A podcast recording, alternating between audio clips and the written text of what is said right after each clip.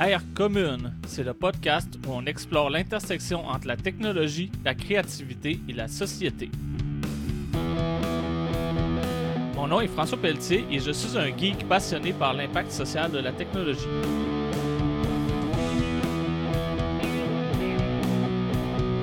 On va parler de l'impact de la technologie dans la création artistique et littéraire, d'innovation sociale basée sur la technologie, de l'éthique et de la vie privée dans une époque hyper connectée, de nouvelles façons de créer des communautés en ligne, et tout ça avec des invités ou en solo. Bonne écoute!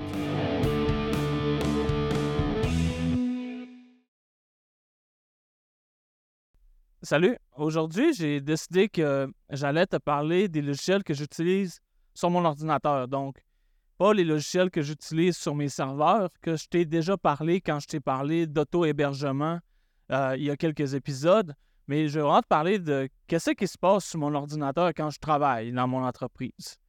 Et j'utilise principalement des logiciels libres. Comme tu t'en doutes probablement si tu as écouté les épisodes précédents, je suis quelqu'un qui travaille énormément avec le logiciel libre et qui milite pour.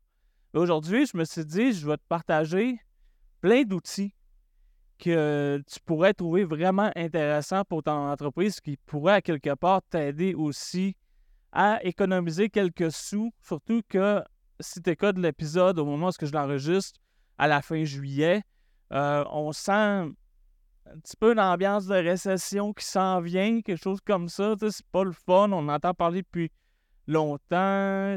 Il y a de l'incertitude dans l'air, puis quelque part dans ta business, si tu es capable de sauver un peu d'argent avec tes logiciels en laissant de côté quelques abonnements à des logiciels en ligne qui coûtent de plus en plus cher, on va se le dire. Tout monte. Là. Euh, mon, même mon Spotify vient de monter d'un dollar par mois. Ça, c'est 10% d'augmentation, pareil. Là. Euh, c'est tout monte. Là. Fait que si on peut couper un peu dans notre inflation, dans notre business, sur des outils qu'on a besoin sur le long terme, parce qu'il ne faut pas oublier que c'est bien rare qu'on utilise un logiciel puis qu'après ça, on dit Ah, fait quand je n'ai plus besoin euh, parce que j'ai fini avec. On n'a jamais vraiment fini la comptabilité, notre bureautique, euh, nos outils de travail, nos outils de création de contenu, les outils pour publier sur le web. On, ça n'arrête jamais. Là. Une fois que tu l'adoptes un, quelque part, tu l'adoptes pour longtemps. Fait avant d'en rajouter, puis aussi de se dire, OK, peut-être que je vais simplifier ma business, ben, euh, les outils que je vais te présenter aujourd'hui peuvent être une option. Puis j'y vais avec une palette assez large. Moi, je suis quelqu'un qui travaille dans la programmation informatique. Je fais du support informatique euh, en général pour les gens qui travaillent avec des bases de données. Donc, euh, ma spécialité, c'est le data, c'est la programmation, c'est l'organisation, si on veut, des données et du travail sur nos systèmes informatiques et aussi sur nos serveurs euh, lorsqu'on utilise des serveurs informatiques. Fait que, je couvre assez large peut-être qu'il y a des choses que ça va moins te concerner. Peut-être qu'il y a des choses qui vont piquer ta curiosité. Mais je dirais que 80% de ce que je vais te parler là, euh, dans la plupart des petites entreprises qui sont sur le web, c'est des choses qui pourraient être utiles à explorer. Là. Donc, euh, je, je parle un petit peu de mes spécialités vers la fin, mais j'essaie de rester général pour tout le monde qui est sur le web, qui a un site web, qui euh, crée du contenu à quelque part, qui communique de façon électronique avec ses clients, qui, euh, quelque part, qui a une petite business en ligne. C'est vraiment ce que je vais couvrir. Ta tenue de livre, quand tu es une petite entreprise, peut-être que tu fait encore toi-même. C'est bien correct parce qu'on s'entend que c'est pas une tâche énorme quand tu commences. C'est quand tu commences à avoir des employés, puis tu grossis, là, tu des payes, puis ça, puis là, tu, tu veux plus t'occuper de ça. Et quand tu es toute seule, tu as une carte de crédit, tout passe dessus, puis tu as quelques frais mensuels, puis que tu fais pas des ventes à chaque seconde, tu peux gérer ça toi-même. Euh, fait moi, j'utilise GNU Cash pour faire ma comptabilité, qui est un logiciel libre. Tout ce que je vais te présenter aujourd'hui, c'est libre, qui euh, a un certain âge déjà. Donc, c'est un logiciel qui a de la route et qui est basé sur l'ancien logiciel euh, Quicken, qui est devenu QuickBooks en ligne maintenant, là, qui coûte une beurrée à chaque année. Je pense que c'est 800 quelque chose comme ça par année pour le forfait de base. Euh, J'utilise GNU Cash. C'est un logiciel de comptabilité complète en double entrée, donc qui respecte les normes comptables qu'on utilise en, Occident. Je ne sais pas ailleurs dans le monde comment ça marche la comptabilité, mais en Occident, on fait principalement de la comptabilité d'exercice en double entrée dans nos entreprises. Donc, ça veut dire qu'on a des actifs, des passifs, qu'on a des revenus et des dépenses. Puis, ben, tout ce qui rentre dans un compte de revenus est associé à un actif, puis tout ce qui sort dans un compte de dépenses est part associé à un passif quand on pas, tant qu'on n'a pas encore payé la facture. Parce qu'il y a le fait qu'on émet des prestations pour nos clients, nos clients nous payent. Après ça, on reçoit des factures, puis on paye les factures. Fait que c'est comme, il y a comme quatre opérations. La double entrée, ça s'assure que tout balance. Dans le fond, que tes factures puis que tes revenus balancent avec ce qui se passe dans ton compte de banque. Fait que ça, c'est la double entrée pour résumer. Bon, j'ai une base en comptabilité, j'ai étudié en actuariat, puis en actuariat, on apprend à faire de la comptabilité de compagnie d'assurance, qui est un truc assez flyé, là. Fait que quand tu es capable de faire de la, compagnie, de, la comptabilité pour une compagnie d'assurance, tu es capable de faire de la comptabilité pour ta petite compagnie tout seul. Ça vient avec. Fait que euh, c'est ma base que j'ai. Je suis pas comptable du tout de formation. Puis les actuaires et les comptables, on a un cours en commun qui s'appelle comptabilité financière. Fait que sur nos trois ans d'études, s'il y en a qui disent que ça se ressemble, c'est comme on a un cours ensemble. C'est sur trois ans. Fait que c'est loin. ça ne ressemble pas tant que ça. Euh, puis peut-être au côté euh, économie, là, on a des cours de micro et macroéconomie. Fait qu'un un comptable, ça fait de la microéconomie principalement. Ça étudie euh, le marché de ses clients et de ses concurrents principalement. Bon. Parenthèse, je referme cette parenthèse-là. Euh, GNU Cash fonctionne 100% hors ligne. Euh, la comptabilité, c'est plein de données confidentielles. Tes clients, tes deals, tes, euh, tes fournisseurs, les prix que tu payes, les prix que tu charges. C'est plein d'informations confidentielles, des adresses, la facturation, tout ça.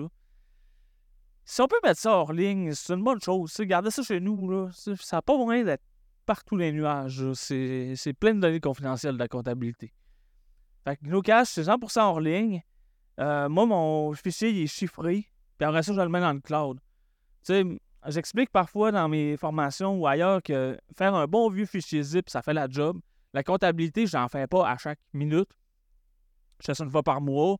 Puis même à ça, je suis pas super assidu, je fais ça au trimestre.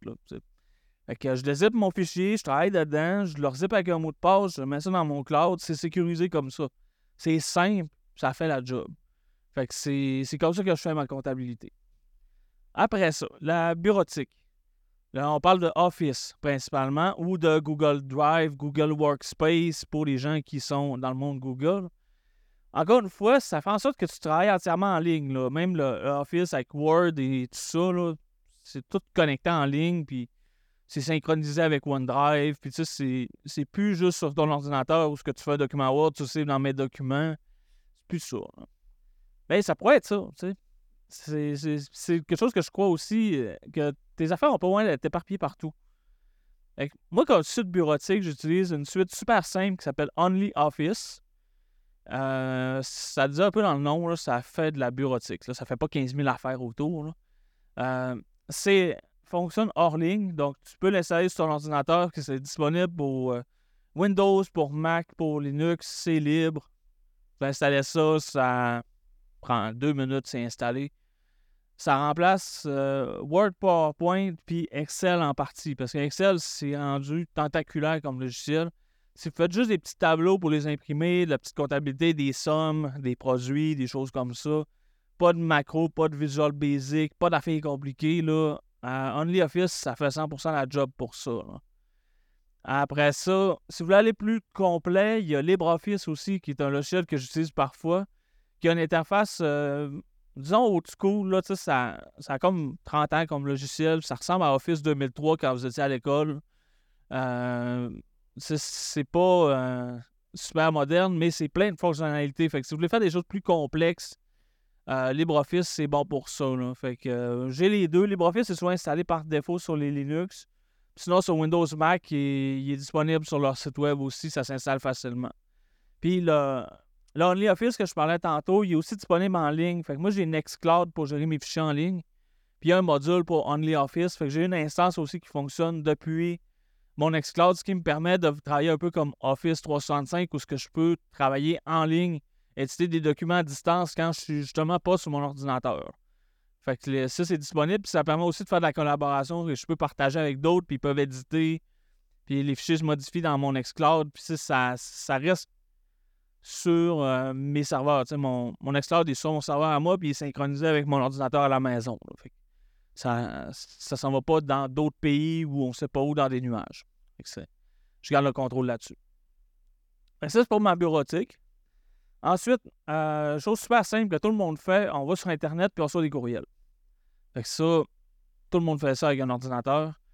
Euh, qu'est-ce que j'utilise pour mon client de courriel? J'utilise Thunderbird, qui est un logiciel qui a été créé par la Fondation Mozilla. Donc, logiciel 100% libre, qui est là depuis des années, peut-être quinzaine, vingtaine d'années que ça, roule. C'est un logiciel qui est assez complet, qui permet de gérer les courriels, les tâches, calendrier, les contacts.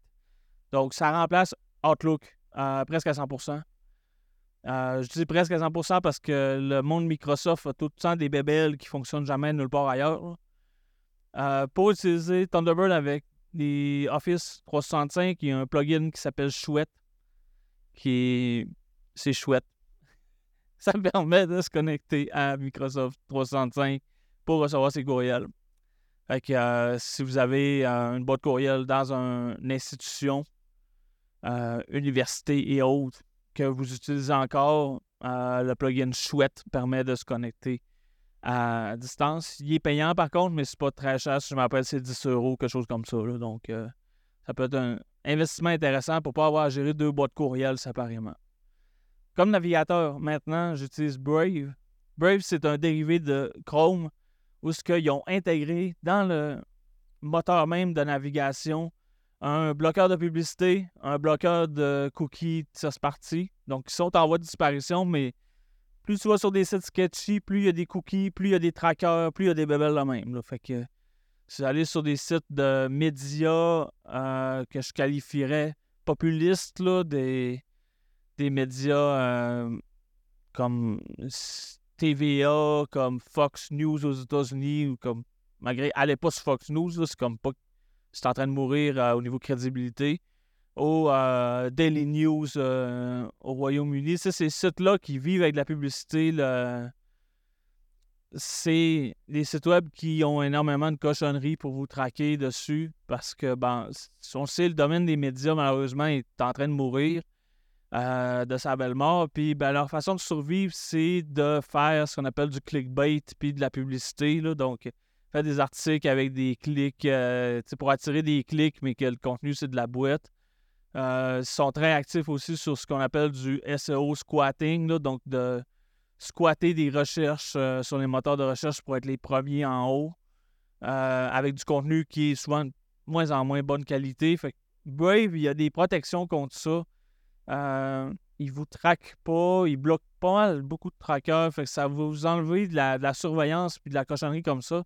Puis l'autre bénéfice de ça qui est important quand on est en entreprise où tu as probablement 50 onglets ouverts en même temps dans ton navigateur, ben ça bloque tous les scripts et les affaires que tu n'as pas besoin, ça les bloque, fait que ça accélère le chargement des pages, puis ça va aussi diminuer le poids sur la mémoire de ton ordi, de ton navigateur. Fait que Brave, il prend pas autant de mémoire que, Chrome, il est beaucoup moins gourmand. Fait que c'est, vraiment le fun pour ça. Puis là, je te fais mon pitch de Brave, puis je le fais à tout le monde, puis c'est comme installer ça. Ça prend cinq minutes.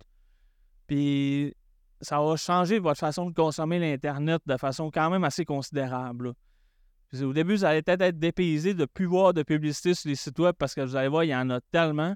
Et après ça, quand vous allez arriver sur un autre ordinateur, puis il n'y aura pas de navigateur comme Brave, vous allez voir tout le paquet de cochonneries de publicité qu'il y a partout sur les sites web. Vous allez être content d'avoir choisi ça. Si ça va, ça va vous enlever de la charge mentale de consommer Internet. Carrément.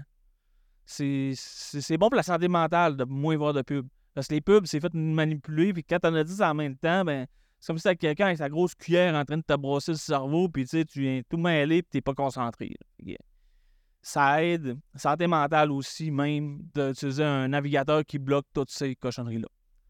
c'était mon conseil pour l'Internet. Après ça, dans mes autres outils de travail, euh, je fais du mind mapping, moi. Je sais pas si il y en a parmi vous qui sont fans de mind mapping, euh, où on structure des idées sur une forme d'arbre dans un document, puis après ça, ben, on peut naviguer à travers pour explorer toutes les différentes idées, puis on peut refermer des branches, on peut rouvrir des branches, etc. Donc, c'est une façon de se vider la tête, puis de tout mettre euh, sur un même écran. moi, j'utilise beaucoup ça. D'ailleurs, si vous allez sur mon blog, j'ai fait un article sur les outils libres de mind mapping, là, fait que j'en ai nommé plusieurs à cet endroit-là. Euh, moi, j'utilise principalement FreePlane, qui est un dérivé de FreeMind qui n'est plus maintenu, si je me rappelle bien. Euh, fait que FreePlane, logiciel libre qui fonctionne, euh, Windows, Mac, Linux, encore une fois. Tout ce que je vous parle, ça marche partout. Là. Moi, c'est super important de. Peu importe l'ordi que tu as et le système que tu as, que, ça va marcher ce que je te parle. J'aime pas les logiciels qui marchent juste à une place. J'aime pas ça. J'aime que peu importe le, choix que tu fais maintenant ou futur de logiciel, de système d'exploitation, que tu es capable de te servir de tout ce que je te montre. Fait que ça, c'est à la base. Fait que FreePlane fonctionne partout. Euh, c'est ce que j'utilise pour créer mon podcast. Fait que là, là, pendant que je te parle, je suis en train de regarder mon mind map pour pas oublier rien de ce que je suis en train de te dire. Fait que le, mind mapping, c'est un outil super intéressant. FreePlane est un logiciel libre qui permet de le faire. Il y en a beaucoup d'autres sur mon blog. Euh, ils vont être là. mais là, aujourd'hui, je te parle de ce que je me sers euh, à tous les jours. Euh, ça, c'est pour le mind mapping. Ensuite, une fois que d'habitude que j'ai structuré mes idées, tout ça, je vais mettre ça au propre dans des documents. je vais utiliser Markdown, qui est une syntaxe pour créer des documents qui est super simple. Donc, on utilise des dièses pour faire des titres. Fait que c'est H1, c'est 1 dièse. H2, c'est 2 dièses jusqu'à 5. Après ça, euh, si vous mettez euh, des listes, ben, vous mettez des tirets, ça fait des listes. Si vous mettez des chiffres, ça fait des listes numérotées. Pour faire des tableaux, il y a une petite syntaxe simple avec des barres verticales puis des, des tirets. Ça, ça fait des tableaux. Pour faire des, liens, euh, c'est en crochet le nom du lien puis en parenthèse l'adresse les images, vous mettez un petit point d'exclamation en avant, ça fait des images. bref, je viens de vous expliquer carrément comment que euh, Markdown, ça marche en deux minutes. Ça permet de créer des documents. Et après ça, si on veut les convertir dans d'autres formats, fait qu'il y a une page web HTML, PDF, euh, e-book, euh, pour les liseuses, les e-pubs, c'est possible de le convertir. Tout ça avec un logiciel qui s'appelle Pandoc. Donc, Pandoc, c'est pour partir d'un format à un autre aussi créer des documents Word. des fois, qui aime ça avoir un document Word parce que c'est Word. Toi, tu le fais dans d'autres choses, ben tu le convertis en Word, tu l'envoies au client. Le client ne sait pas que tu n'utilises pas Word, puis ça fait. Après ça, te ramène de quoi, puis là, tu veux le reconvertir en d'autres choses, ben ça marche les deux sens. C'est ça qui est le fun avec Panda. Si vous allez sur le site web, vous allez voir, ils ont fait un graphe de tout ce qui rentre en entrée, tout ce qui sort, là, puis c'est absolument énorme, comme 40, 30, 40 formats possibles. Fait que euh, Pandoc pour convertir des documents, euh, toutes sortes de formats, c'est super la fun. C'est en ligne de commande, c'est pas en. Fait il faut coder un petit peu, là, mais c'est pas vraiment du code, là, c'est comme t'as une ligne à écrire. Fait que c'est un bon incitatif pour commencer à écrire un petit peu de code. Sinon, j'utilise aussi LaTeX, qui est un truc scientifique pour créer des documents, des articles surtout. Euh, la tech est le fun parce qu'il permet de créer pas mal n'importe quoi. Il y a comme des milliers de plugins. Ça permet de faire des choses propres. Euh, surtout des diagrammes, des équations, des, graphiques, des figures dans des articles. Donc la tech, c'est le fun pour ça. C'est très propre. Je crée aussi mon contenu pour les réseaux sociaux avec la tech, mais ça, c'est une toute autre histoire. Euh, j'ai créé un logiciel qui s'appelle Fabrique à documents, qui est un logiciel que j'ai libéré dernièrement. Euh, c'est disponible aussi sur mon site web. Euh, j'ai mis les liens là. il n'est pas super facile à installer parce que j'utilise des, des conteneurs Docker. Mais c'est un logiciel qui me permet de générer du contenu rapidement pour différentes plateformes dans tous les bons formats. Puis en arrière, c'est caché, mais ça utilise la tech. Et Pandoc, en passant. Fait que c'est que j'utilise énormément. Puis bon, la tech, c'est rare que tu apprends ça en dehors de l'université, mais bon, j'ai fait une maîtrise, j'ai appris la tech. Ça vient ensemble. Tu fais une maîtrise en sciences en général, faut que tu apprennes la tech parce que c'est le format qui est accepté pour publier ton mémoire. j'ai appris la tech à ce moment-là. Puis ensuite, bon, là, j'arrivais dans le technique, fait que là, ma section programmation, hmm, c'est là que je t'en parle. Fait que si tu programmes pas, ah ben, tu vas peut-être apprendre à programmer un peu ou tu vas avoir le goût à force de, me suivre, là. Tu reviendras plus tard. Mais bon, j'utilise euh, principalement deux logiciels pour programmer. Donc, le premier, où ce que je fais quasiment tout, qui est mon espace de travail, c'est IntelliJ.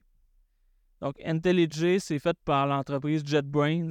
C'est pas 100% libre, dans le sens qu'il y a une version communautaire qui est libre. Moi, j'utilise la version professionnelle qui a aussi des modules payants qui ne sont pas inclus dans la version libre. Fait que c'est, euh, dans les petites dépenses d'entreprise. Là, j'utilise la version pro d'IntelliJ. C'est mon outil de travail principal. Je dois passer 15-20 heures par semaine là-dedans. Fait que j'investis un peu plus dans ce genre d'outils-là. Euh, je m'appelle, c'est autour de 200 par année pour euh, IntelliJ avec tous les plugins. Mais ça, il y a une version communauté aussi qui est disponible qui va probablement faire la job si tu fais pas du travail aussi avancé que moi. Fait que ça vaut la peine d'aller voir. La version communauté est très avancée aussi. La différence entre la communauté et la pro, c'est que dans la version pro, tu as accès à, à, des plugins de plus, puis tu as accès aussi à un, genre d'écosystème où ce que ça gère tes projets entre les différents donc les connexions à des bases de données. Là, que, moi, je travaille en données, fait que j'ai besoin de me connecter à des bases de données. Puis les, connecteurs font partie de la version pro avec un logiciel qui s'appelle DataGrip qui vient avec. Puis si vous faites juste du Python, langage de programmation Python, euh, il y a PyCharm aussi qui est plus adapté pour Python, mais ben honnêtement, moi, je programme beaucoup en Python. C'est un des langages que j'utilise le plus je le fais tout dans IntelliJ avec le plugin Python pour, pour euh, IntelliJ. J'utilise même pas PyCharm. Là, fait que euh, IntelliJ permet de tout faire pas mal. C'est leur premier. C'est comme leur euh, flagship qu'ils disent en anglais. C'est leur logiciel fort. C'est, c'est ça qu'ils vendent. Puis les autres, ben, c'est tous des dérivés qui ont modifié un petit peu pour d'autres langages de programmation. Mais dans IntelliJ, tu peux tout faire. Fait que j'utilise IntelliJ. Puis DataGrip un peu pour les données, mais maintenant, le plugin base de données, dans IntelliJ, il est vraiment bon aussi. J'utilise moins que je l'ai déjà utilisé, on va dire ça comme ça. Après ça, pour programmer, je fais aussi du langage R. J'en fais moins maintenant, puis je trouve ça plate parce que c'est un beau langage de programmation. Euh, c'est ce que j'ai appris quand j'ai fait mes études en actuariat. Donc, euh, en actuariat, on travaille avec R. C'est très statistique comme langage, puis j'ai fait tout toute ma maîtrise au complet, c'est codé en R. Fait que euh, c'est un beau langage de programmation. J'en fais encore de temps en temps. Euh, quand j'ai à faire plus des choses statistiques, travailler avec des tableaux de données, donc c'est, vraiment bon pour ça. Pour faire des vraies statistiques, là, parce que maintenant, il y a beaucoup de, de faux experts sur le web qui parlent d'intelligence artificielle et de sciences des données d'une façon un peu euh, commerciale, hipster, qui ne connaissent pas, pas en tout de quoi ils parlent. J'en ai parlé un peu dans, les précédents épisodes là, sur cette mode-là de, l'intelligence artificielle où ce que tu comprends pas, pas en tout ce que tu fais. C'est comme penser que tu es un expert en mécanique auto, mais tu ne sais même pas comment un moteur ça marche. Là. C'est un peu ça. Fait que pour comprendre comment travailler avec des données, prendre une base en statistique, puis d'avoir des bons outils statistiques pour être capable de vraiment d'analyser des données en profondeur avec des méthodes plus avancées que faire des moyennes, puis des écarts types, là, des, des, vraies statistiques comme on voit pour faire des tests, pour faire des, euh, des mesures de corrélation, toutes ces choses-là. R, c'est vraiment bon là-dedans. Puis les graphiques dans R, bien honnêtement, sont bien plus beaux qu'en Python, puis sont moins compliqués à coder. Là. Fait que si vous faites des statistiques, des analyses, des graphiques, vous voulez faire de quoi de beau, là, euh, RStudio, c'est le fun pour ça. Ça fonctionne avec Markdown que j'ai parlé tantôt aussi. Fait que la syntaxe est super simple. Quand tu génères un rapport, ça te fait une belle page web interactive. Tu sais, ça fait de quoi de beau. Ça fait de quoi de propre à monter un client aussi. Là. Fait que R, c'est à ne pas négliger. Il y en a qui disent que c'est en voie de disparition, mais non. Euh, les gens qui font des statistiques pour de vrai, là, euh, qui analysent les choses puis qui aident les gens à prendre des vraies décisions au lieu de faire de la force brute un peu, qui est un, autre enjeu, là, de dire, OK, on va tout essayer, puis ça va peut-être pogner un moment donné. Euh, tirer des spaghettis sur le mur, comme expression que certains disent. Ben, des statistiques, ça peut aider à prendre des vraies décisions, puis à optimiser des choses sans aller dans l'accumulation de données, là, qui est un autre problème qu'on a dans notre société où ce que les entreprises veulent avoir le plus de données sur tout le monde pour peut-être un jour faire de quoi avec. Bon, les statistiques, ça permet de choisir qu'est-ce que tu as besoin comme données, d'aller chercher juste ce que tu as besoin, puis faire des analyses qui sont précises et qui sont reproductibles aussi. R, un beau langage pour ça. R Studio, c'est l'éditeur pour travailler dedans. Le langage, c'est R. Le langage, c'est. Tu installes ça sur ton ordinateur, puis après ça, tu installes R Studio, puis ça marche. C'est comme deux affaires à installer. C'est pas un langage qui est compliqué à apprendre. Il y a beaucoup de tutoriels sur le web gratuits pour apprendre à programmer en R. Il y a des choses comme toutes déjà faites. Fait tu, changes tes données, tu prends du code qui existe déjà, tu changes quelques affaires dedans, puis tu peux déjà faire de quoi de vraiment pas pire. Fait euh, c'était mon côté programmation. J'en ai plein d'autres outils pour faire de la programmation, base de données et autres, mais je pense que ça sort de la généralité. Si jamais tu programmes, tu vas faire du Python, tu vas peut-être faire du R, tu vas utiliser ces outils-là, puis ça va faire la job. Fait c'était ma partie sur la programmation. Ensuite, quand on conçoit des systèmes, puis là, des systèmes, ça peut être bien compliqué, mais ça peut être juste la séquence de courriel. C'est fun de l'illustrer avec des diagrammes ou avec un graphe. Donc, comprendre ta séquence courriel ou ton parcours client ou ce que si tu fais du marketing avec des funnels ou ce que tu barouettes ton monde un peu partout pour qu'un moment donné, il achète. Là. Euh, les graphes, ça fait la job pour illustrer ça. Les diagrammes, donc euh, pour faire un peu ton organigramme, euh, illustrer ta business, expliquer les concepts plus avancés à, des clients ou à tes, communautés sur le web. Euh, j'ai trois logiciels que j'utilise pour faire des euh, graphes et diagrammes. Donc, euh, surtout diagrammes, il y a draw.io qui s'appelle diagram.net maintenant. On a changé de nom, mais le logiciel, souvent, si vous sur draw pour dessiner DAW.io, ça allez arriver sur le logiciel. Il fonctionne en ligne, ça s'installe aussi sur le bureau si vous voulez rester en ligne. Euh, ça remplace Visio à 100% presque.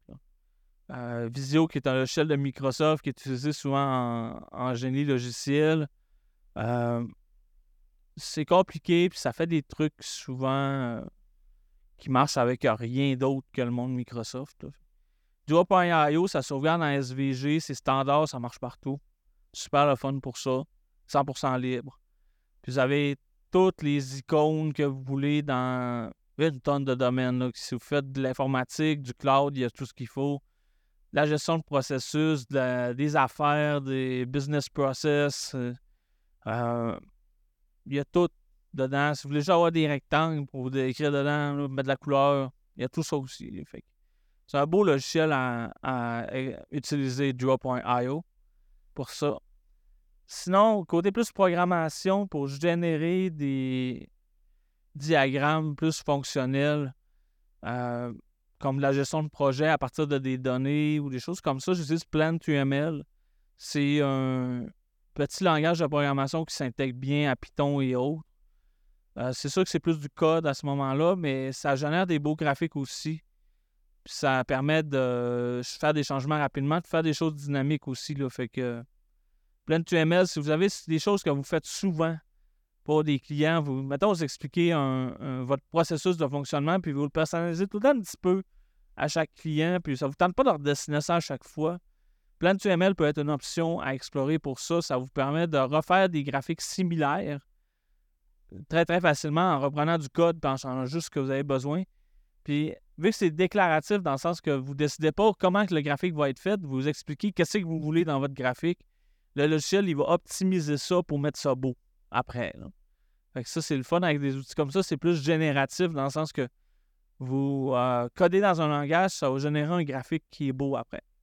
Puis en arrière de ça, ça utilise GraphViz, qui est aussi un outil de création de graphes qui est très avancé, très polyvalent, et qui a son propre langage de programmation qui s'appelle Dot, qui est vraiment pas compliqué. C'est comme des flèches, puis des, annotations pour la couleur. puis vous dites quelle forme vos vos nœuds y puis vos flèches y ont.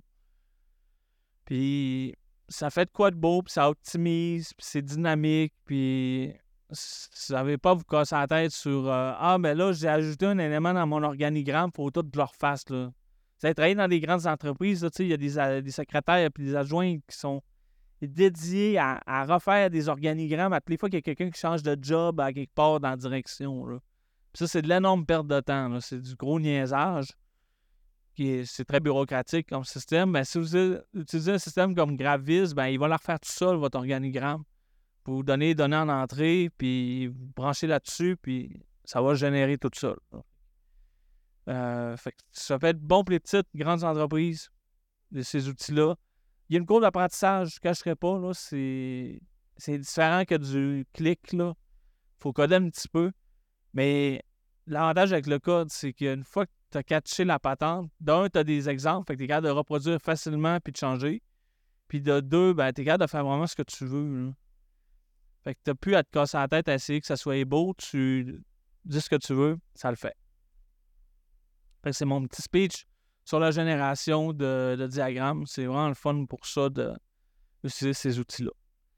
Euh, maintenant, bon, là, j'ai fait un tour plus côté création, puis là, j'arrivais plus au contenu. Donc, euh, je veux pas m'étaler sur les outils de création de contenu parce que, bon, il y en a une tonne.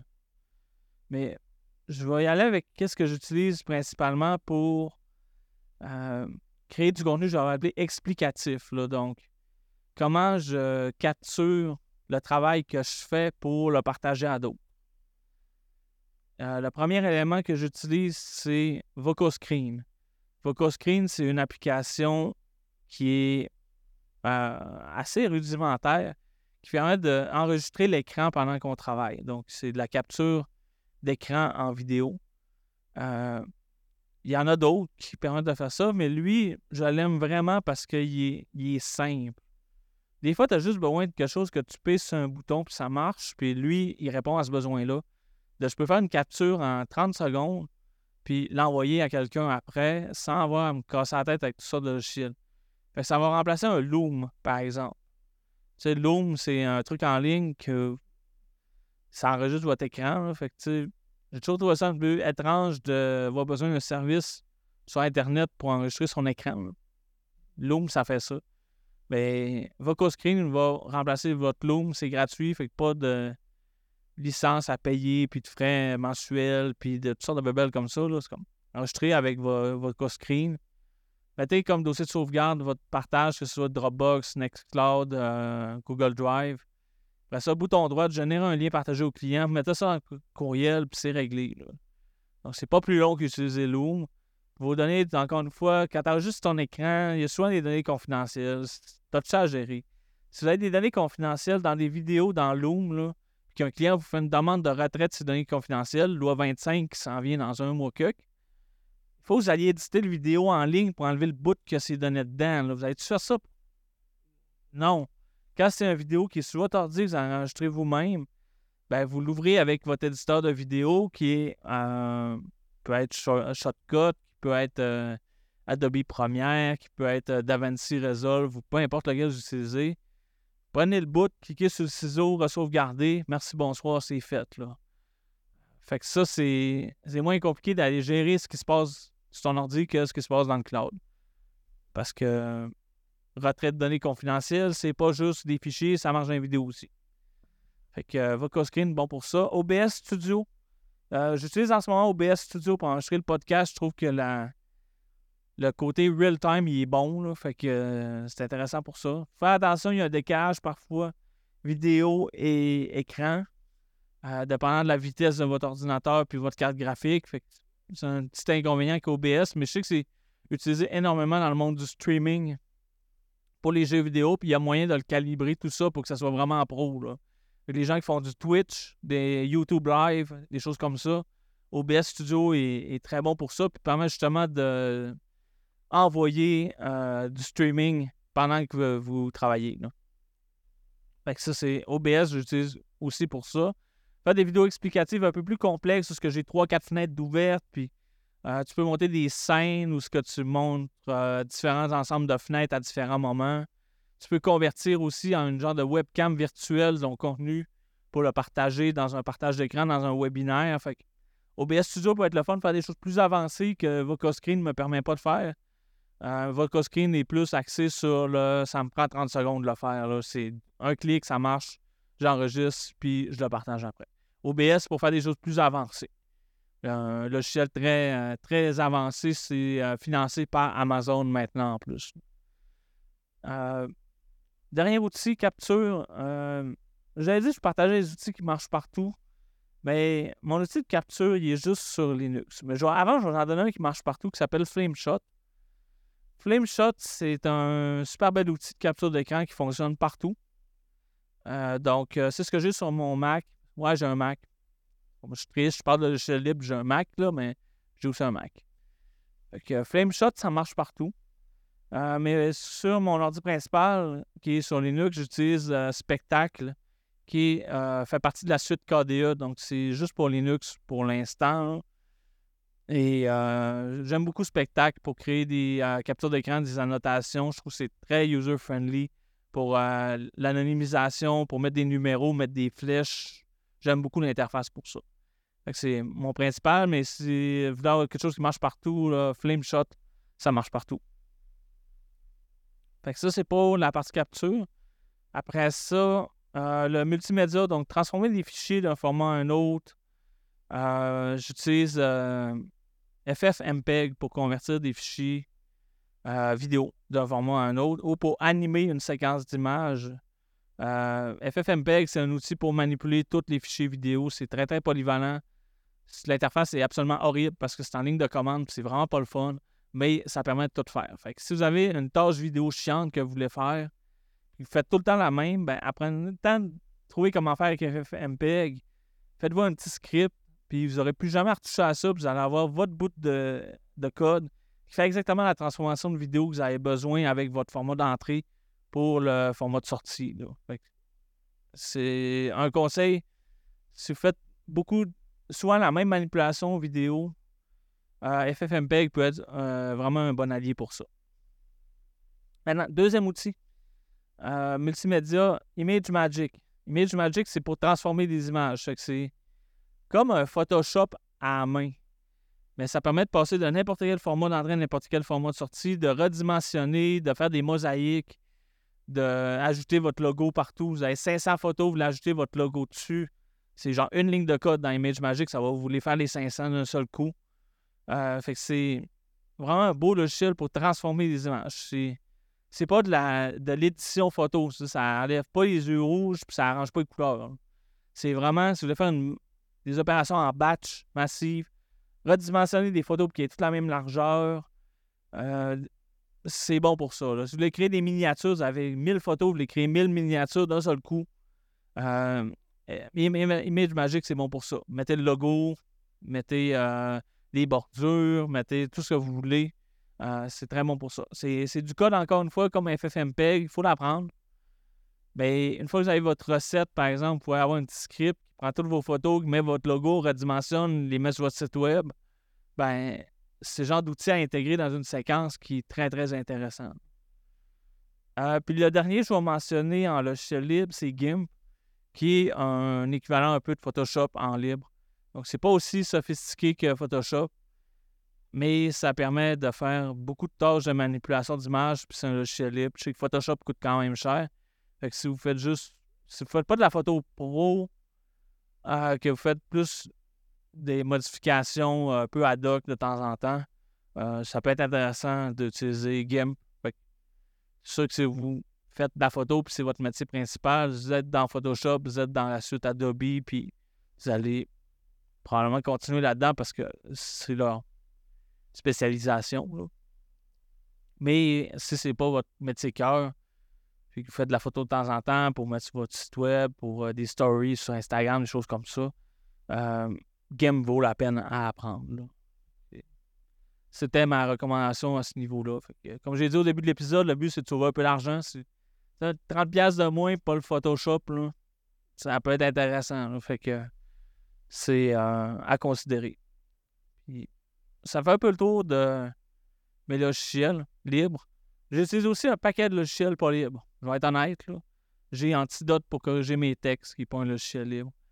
J'ai la suite Adobe au complet. parce que j'utilise un paquet d'outils pareils pour Adobe. Mon podcast, je le monte avec Audition parce que Audacity, qui est un beau petit logiciel libre, me fait sacrer plus qu'autre chose. Euh, j'aime Audition, ça fait exactement. Ça pense comme je pense pour faire de l'audio. Fait que euh, j'utilise Audition euh, pour faire de la transcription vidéo vers du texte. Adobe Premiere le fait maintenant. Que ça, c'est super intéressant. D'ailleurs, les podcasts, je vais essayer de tous les transcrire en texte d'ici la fin de l'année, juste la, saison que, que je finis là, je vais essayer de toutes les transcrire en texte aussi pour l'accessibilité. Euh, Adobe Premiere permet de faire ça. Que, j'utilise aussi ces outils-là Adobe. Euh, je sais qu'ils coûtent cher, mais bon, l'idée c'est que je sauve ailleurs aussi avec tout ce que je vous ai présenté aujourd'hui. Fait euh, je veux pas que le logiciel libre soit une religion, ça m'énerve ça. Ça crée des gens qui sont euh, boqués sur des idées qui s'empêchent de faire des choses parce que ah mais c'est pas libre. Fait que c'est je veux pas embarquer là-dedans parce que c'est difficile l'informatique. Il y a des forces politiques, il y a des forces économiques assez complexes maintenant de nos jours. C'est central dans l'utilisation de notre business.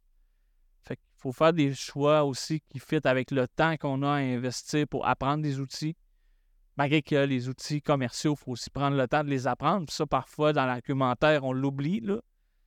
Peu importe l'outil, que tu prennes un outil libre ou un outil payant, euh, commercial, à code fermé, tu as un investissement de temps à prendre pour t'en servir qui est souvent similaire. Et ça, il faut en tenir compte. Euh, optimiser des tâches récurrentes. Le libre est très bon pour ça, euh, pour automatiser des choses. Il y a une courbe d'apprentissage, mais après ça, la, quantité de choses qu'on est capable de faire quand on maîtrise une suite de petits outils libres, euh, ça peut être vraiment, vraiment très intéressant en termes d'apprentissage. Fait que euh, il y a beaucoup d'outils de très grande qualité en logiciel libre. Euh, les entreprises commerciales ont mis beaucoup d'argent au fil des années à implanter la croyance que les outils en logiciel libre parce qu'ils sont gratuits développés souvent par des bénévoles, ce qui n'est plus vrai d'ailleurs aujourd'hui. La plupart des gens sont payés pour coder en logiciel libre parce que ça rend service à la business où ce qu'ils travaillent. Euh, il y a énormément d'outils de qualité qui remplacent très très bien euh, les outils euh, commerciaux. Ils ne sont pas juste des alternatives pour sauver de l'argent ou des versions cheap. Euh, les logiciels que je vous ai présentés là, c'est des logiciels qui servent à driver des business qui font des centaines de millions et des milliards par année. Donc, tout ce que je vous ai parlé là, aller dans des grandes entreprises, il y a des gens qui les utilisent à quelque part.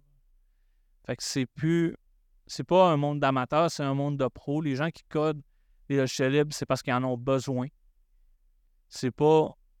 C'est plus des hobbies ça n'a jamais vraiment été des hobbies. Des gens qui codent des logiciels libres, ils ont une raison économique de le faire derrière, qui n'est pas juste de sauver de l'argent, parfois parce que le logiciel commercial existant, dominant dans une industrie, il est souvent pourri parce que les entreprises, une fois qu'ils ont atteint une base de clients et qu'ils les ont verrouillés dans leur écosystème avec des formats fermés, les gens s'en iront pas parce que le coût d'aller ailleurs, il est trop cher.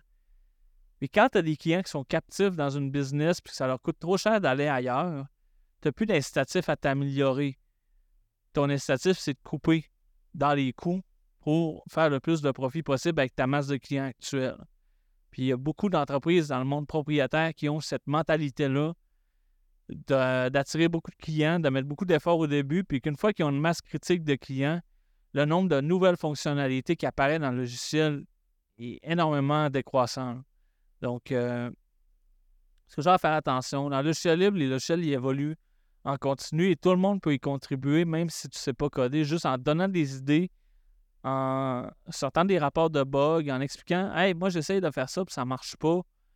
En donnant des idées, là, juste souvent c'est ça. On ne sait pas c'est quoi la prochaine affaire à mettre en place dans notre logiciel. Fait juste de le partager aux, gens qui développent les logiciels, de montrer de l'intérêt envers leur travail. D'un, ça les motive, parce que c'est le fun de savoir que les gens utilisent tes trucs. Et de deux, ça leur donne une direction vers où aller. Puis souvent, la communauté est très, très réactive.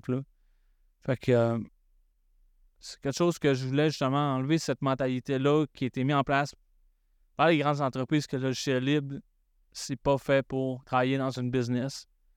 Euh, ça va faire deux ans bientôt que je suis en affaires. Euh, ces logiciels-là, il y en a plusieurs que j'ai utilisés par le passé, que j'ai continué à utiliser dans ma business, puis je peux vous dire que ça fait la job. Ça fait la job. C'est vraiment le message que j'ai à vous passer. Fait euh, toutes les références vers les, logiciels que je vous ai donnés vont être dans les show notes. Il va y avoir un paquet de liens. Puis la, chose principale à adopter quand on explore le logiciel libre, c'est d'être curieux. Puis quand ça fait pas notre affaire, juste de dire Ah ben, moi j'aime pas ça. Comme j'ai dit tantôt avec Audacity, je sais que plein de gens utilisent euh, Audacity pour leur podcast. Moi, j'aime pas ça. C'est juste de dire OK, j'aime pas ça ou il manque quelque chose. Quand il manque quelque chose, mais avant d'aller ailleurs, allez en parler, développeurs. C'est des des biens publics, les logiciels Ça appartient à tout le monde. C'est comme le gazon d'un parc. Là. Si tout le monde le scrape, personne ne s'en occupe, ben, il va être pas beau, puis les gens iront plus au parc. Mais au lieu de ça, juste dire, OK, euh, on, prend soin de nos espaces publics, ben, les logiciels libres, c'est un peu la même chose. Euh, il y a des gens qui s'en occupent, qui sont payés ou qui sont bénévoles pour le faire ben si on s'en occupe en disant qu'est-ce qu'on a besoin, puis comment améliorer, puis passer un peu de temps pour y contribuer, ben on se ramasse avec un écosystème de logiciels qui nous appartiennent, qui sont meilleurs. Fait que ça, c'est quelque chose auquel je crois énormément. Puis je crois que ça peut aider aussi à avoir des business qui pensent de façon plus durable. Fait que juste en adoptant certains de ces outils-là aujourd'hui, il y a l'économie euh, qui peut être substantiel d'argent en explorant d'autres outils. Il y a tout le côté que j'ai parlé de, de la santé mentale, d'être moins bombardé d'outils euh, comme les navigateurs web qui, servent à t'exposer à ta publicité puis à toujours te vendre plus. Euh, tu sais, de dire, OK, j'en ai assez, c'est suffisant. Puis de définir aussi c'est quoi votre périmètre d'activité dans votre business parce que vous ne faites pas tout, vous n'avez pas besoin de tout. OK, avec ce logiciel-là, j'en ai, j'ai ce que j'ai besoin, c'est assez pour moi. Je pense que c'est un, point important pour avoir de l'informatique plus durable. Et dernière chose, euh, on a vécu un été assez chaud partout sur la planète. On sait que notre euh, planète souffre, on va dire ça comme ça. Et une des parties qui contribue beaucoup à l'accélération des problèmes sur notre planète, ben, c'est la consommation d'énergie. Euh, le pétrole, le charbon et autres. Et la plupart des logiciels qu'on utilise dans le cloud vont travailler, euh, être sur des centres de données qui sont alimentés avec de l'électricité qui viennent de sources fossiles. Ça, c'est la, réalité. Il y a beaucoup de greenwashing, de dire, ah, nous autres, on achète des électrons verts, mais la grille aux États-Unis, c'est 80% et plus d'électricité de sources fossiles. Puis tu choisis pas d'où tes électrons viennent. Fait que euh, même s'ils se disent qu'ils sont verts, 80% de l'électricité n'est pas verte. Fait que si eux, ils payent plus cher pour acheter des électrons qui viennent du barrage hydroélectrique, ben ça veut juste dire que tous les autres clients de la compagnie d'électricité, ils prennent l'électricité qui vient des sources fossiles. Fait que ça, ça s'appelle du greenwashing. On ne veut pas dans ce panneau-là. L'info nuagique, ça consomme des énergies fossiles. On va régler ça comme ça. Euh, je ne suis pas le plus grand environnementaliste. J'ai un auto. Je prends le transport en commun, souvent possible. Euh, je suis loin d'être parfait, c'est pas, pas mon expertise, je vais être honnête, là, mais chose que je crois par contre, c'est quand on achète un ordinateur qui a coûté énormément d'eau potable et d'énergie à produire, et qu'on utilise cet ordinateur-là pour se connecter à d'autres ordinateurs tout le temps, au lieu de l'utiliser à son plein potentiel parce qu'on l'a déjà acheté, je trouve ça un peu absurde moi, je crois que c'est important de recommencer à utiliser nos ordinateurs au lieu de s'acheter des ordinateurs pour se connecter à d'autres ordinateurs. Internet, c'est fait pour communiquer, mais servir de notre ordinateur qui coûtait énormément de ressources à produire, comme d'un terminal ou d'un dactylo pour se connecter à des serveurs à distance, je trouve ça absurde. tout ce que je vous ai montré aujourd'hui va contribuer à que vous utilisiez davantage votre propre ordinateur et ses capacités. Ça, c'est quelque chose que je trouve aussi vraiment important que je voulais vous laisser là-dessus aujourd'hui. Euh, fait que c'était mon dernier épisode de cette euh, première année de podcast. Donc, ça fait ça fait pas un an que je l'ai commencé, mais là, je pars en vacances. Fait que clore mon année comme ça. C'est mon année de business. Là. En septembre, c'est une nouvelle année pour moi. Bon, mon entreprise est, est née au mois d'août. Puis je prends mes vacances au mois d'août. Fait que c'est mon. Dans ma tête, c'est un peu mon dernier podcast, de, ma dernière saison, dernier podcast de cette saison-là. Et mon ambition à, l'automne, on va revenir avec une formule différente. Donc, euh, d'après moi, il n'y aura pas d'épisode. En, nous, il n'y en aura pas, parce que vacances. Puis après ça, je vais revenir probablement avec un concept un peu différent. Fait que, euh, on a le droit de faire ça dans la vie, de changer d'idée. que j'ai, le goût de remixer un peu le podcast, là, d'amener un concept un peu différent, avec plus, peut-être plus d'invités. Euh, continuer à parler un peu des mêmes, euh, des mêmes sujets parce que c'est le sujet qui m'anime le plus. Mais peut-être une formule différente parce qu'on va avoir des, panels, des, débats, d'autres façons de présenter les idées que le, podcast. Euh, il y en a beaucoup des podcasts sur le marché en ce moment. Fait que je suis conscient que je suis dans un océan de podcasts. Tout le monde, tous les entrepreneurs quasiment s'en partagent. Euh, fait que j'aimerais ça ramener peut-être un aspect un peu euh, débat, euh, challenger des idées avec différentes personnes. Fait que je, je vais aller dans cette optique-là, de peut-être me mettre plus en inconfort avec des idées qui sont de d'angles différents. On va dire ça comme ça. Fait que euh, je vous laisse là-dessus. Merci d'avoir écouté euh, cet épisode-là, plus pratico-pratique. Puis je comprends ce genre d'épisode qu'il y a besoin d'une revision après. Tout va être dans les notes. Puis euh, je vous souhaite une bonne fin d'été là-dessus. Puis normalement, on va se vous allez me réentendre vers octobre. On va dire ça comme ça. Fait que bonne fin d'été. Salut. Merci d'avoir écouté jusqu'à la fin. Je t'invite à laisser 5 étoiles et un commentaire sur ta plateforme d'écoute préférée. Ça va me faire vraiment, vraiment plaisir. Partage l'épisode sur tes réseaux sociaux et avec tes collègues. Et s'il y a des sujets que tu aimerais entendre sur le podcast, n'hésite surtout pas à m'écrire. Ce podcast est un commun numérique disponible avec une licence Creative Commons, attribution et partage à l'identique.